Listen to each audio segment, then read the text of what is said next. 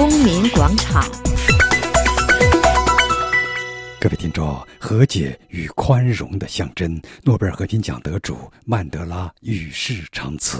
全球一百多个国家的领袖赶到南非约翰内斯堡，向这位伟人最后告别。凑巧的是，这一天同时是世界人权日和诺贝尔奖。颁奖日，在隆重庄严的追思会上，美国总统奥巴马致辞时说了一句让人印象深刻、对比强烈的话。这句话的大意是：在这里，许多人使用“世世界巨人”“和解的偶像”等最高级形容词来歌颂曼德拉，可是许多领导人对本国的反对派、对自己的人民却一点点都不能宽容。曼德拉与世人长辞，与曼德拉同样的诺贝尔和平奖得主刘晓波还被关在牢里。中国人对此又会有何感想？刘晓波的律师尚宝军因争取人权被判刑，现在行动也不完全自由的萨哈洛夫人权奖得主胡佳，北京知名律师刘晓元对我们谈了他们的想法。我们与胡家联系的时候，胡家又被软禁在家里，但他对自己的处境并不悲观，蛮有信心。他首先为我们谈了自己对曼德拉的感想。曼德拉先生在二十七年的牢狱中那样可以坚持、坚持他的理想、坚持他的信念度过，而且带着宽容的精神走出牢狱。那么今天我在家狱中的话，我觉得这个，呃，对我们这些在中国。在争取自由的这个进程中付出代价的人的话，这是一种鼓励，也是一种宽慰。因为我们任何人和曼德拉先生比，那个刑期，不论是我们在监狱还是在家狱中的刑期，都远远少于曼德拉先生。昨天的下午的时候，我曾经去过南非使馆，也呃，就是说祭奠了一下曼德拉先生。嗯，当。和他面对面的时候，因为他是一九八八年第一次这个萨哈罗夫人权奖的获得者，我是二零零八年第二十届萨哈罗夫人权奖的获得者。当站立在他的照片前的时候，我非常非常的，我我觉得就是说那种难过倒不是很明显了，而是一种油然的亲切。我就觉得说，我现在就是面对着他，嗯，他就是在告诉我自由要怎样去争取。自由要怎样去捍卫？而且当自由来临的时候，也要带着这种宽容的精神去追求这个国家的真相与和解。这样，那么我们今天在人权日的时候缅怀曼德拉先生。嗯，我想他真的没有走，因为他一直在陪伴着我们。我们所实践的精神就是他生命的延续。这两天网上在谈一个问题，就是中国这样一个急需保障人权的国家，有没有可能出现曼德拉？刘小元律师认为，嗯，南非人出曼德拉和南非的的特殊情况还是有点关系。我看到网络上很多人说，中国人出曼德拉吗？可能会非常难。嗯，我记得当年曼德拉他坐牢的时候，法官能够坚持什么司法公正的原则，有几次都没有判他。还有一次公诉人啊不愿意指控了，还给曼德拉呃握手。呃，这种事是不可能会发生的。那么，包括有些人啊提出了曼德拉在坐牢期间还可以结婚，那你很多人会想到的，呃，曼德拉的获得过诺贝尔和平奖，同样会有让一些人想到中国的刘晓波，那么他的状况以及他妻子的状况，他对中国有什么影响？他的精神遗产？他的精神只能说为人权、为平等。啊，那他那个奋斗精神对中国人是有鼓励的。刚才也提到了，但是他们当时的特定的国家的环境不适应中国。当年的曼德拉，他的司法还是有一定的独立性的啊，他包括他的司法人员也有一定的啊司法伦理、司法底线。那我在中国那就不会了。我们很多一些案件，我们从来没有看过说，嗯，司法人员说明明知道他可能是个良心犯，我不愿意判他。人员知道这个案件可能证据不足，但是他们一定要把他送上法庭。嗯，迫于各方面的压力，也就是说，作为司法人员，他没有这种理念。嗯，那个坚持能抗争。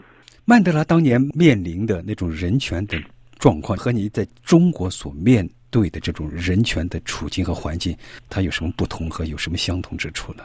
曼德拉先生他其实也走过一个主张暴力革命，嗯，然后呢，后边又主张真相与和解的过程。他在牢狱之中没有屈服。同时的话，他在二十七年的牢狱生涯中，他也的的确确他没有受到过虐待。就是说他所在南非的这个社会本身，南非是一个。怎么说呢？还算是一种民主体制，因为它以前是殖民地嘛。那么它是民主体制下的这个种族隔离、种族歧视的，嗯，这样的那个就是南非的环境与中国大陆的环境有所不同，因为中国大陆的这个环境呢，也被分成是两个体系，就是说党和人民之间的这样的一种鸿沟。党是既得利益的集团，然后人民的利益被盘剥、被榨取，呃，还受到党的呃压制。嗯，而且呢，中共建政六十四年以来，我们可以看到有数千万的人非正常死亡。嗯，然后呢，一次又一次的政治运动是针对全体的，包括针对那个呃像维族或者是藏族的话，它就是更加雪上加霜。因为中国是一个共产法西斯的政体，它还不是有一个民主体制的那样一个架构，它又在相当长时间内也。隔绝于全世界的这个之外，嗯，它而且至今，呃，共产党仍然是敌视普世价值的，尤其在习近平执掌这个权力之后，在意识形态上反对宪政、民主和普世价值，嗯，同时在政法方面建立国家安全委员会，成为超级机构，习近平本人也成为像希特勒一样的元首制的这样一种状态，嗯，所以我们面临的这个情况。嗯，也远远比南非的那个事情要复杂，嗯、甚至要加残酷。那我们的民族其实更加需要曼德拉，更加需要无论是在外边，在这个社会化的大监狱、小监狱之内，坚持真理、不与当局妥协的，就是各种各样的因素，我们都需要去尝试。我们都有这个权利去反抗暴政。中国是人类社会最后一块专制的一一块炼狱吧。我们作为中国人，我们也有着比曼德拉先生的那个国家以及他所在的那个时代有更加广远的这种社会责任，这样的一种人类的责任，要结束共产法西斯专制的这种政体。我们现在就需要，就像曼德拉先生那样，即使牢狱，我们要奋战下；即使是牢狱，那也是我们就是和这个政体对抗在这个最前沿。嗯。刘晓波主张非暴力，声明自己没有敌人，精神上跟曼德拉非常相似。但他今天没有自由，这一点和曼德拉当年的遭遇有没有一点类似？刘晓元认为，他也是英年负罪的，特别现在他的妻子也是没有一定的民情自由啊，所以你联系起来曼德拉的经历，虽然曼德拉坐牢这个十七年啊。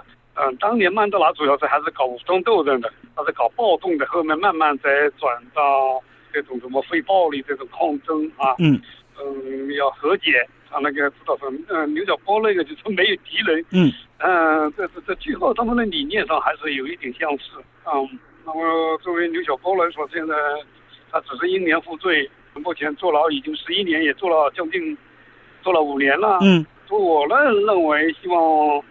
呃，政府能够更快的啊将他释放。您是这个萨哈诺夫奖的得主，现在就是国际社会对你们的人权人士的这种处境关心的够吗？实际上呢，我认为是，就是国际社会在中国的人权问题上。关注是不够的，嗯，而且相互的沟通、协调与合作也是不够的。那么，就像对刘晓波先生的这件事情，我觉得，嗯，应该比如说，我们不妨二零一四年就是一个刘晓波、刘霞的自由年，嗯，就是为他们争取的。首先为刘霞这个没有任何司法程序就被判在监狱里边，而且他的弟弟也因为政治的牵连而被捕入狱的，可以说在他们这一家人的身上就写照了中国什么叫做政治犯，什么叫政治犯的。家属也是政治犯，什么叫连坐和株连？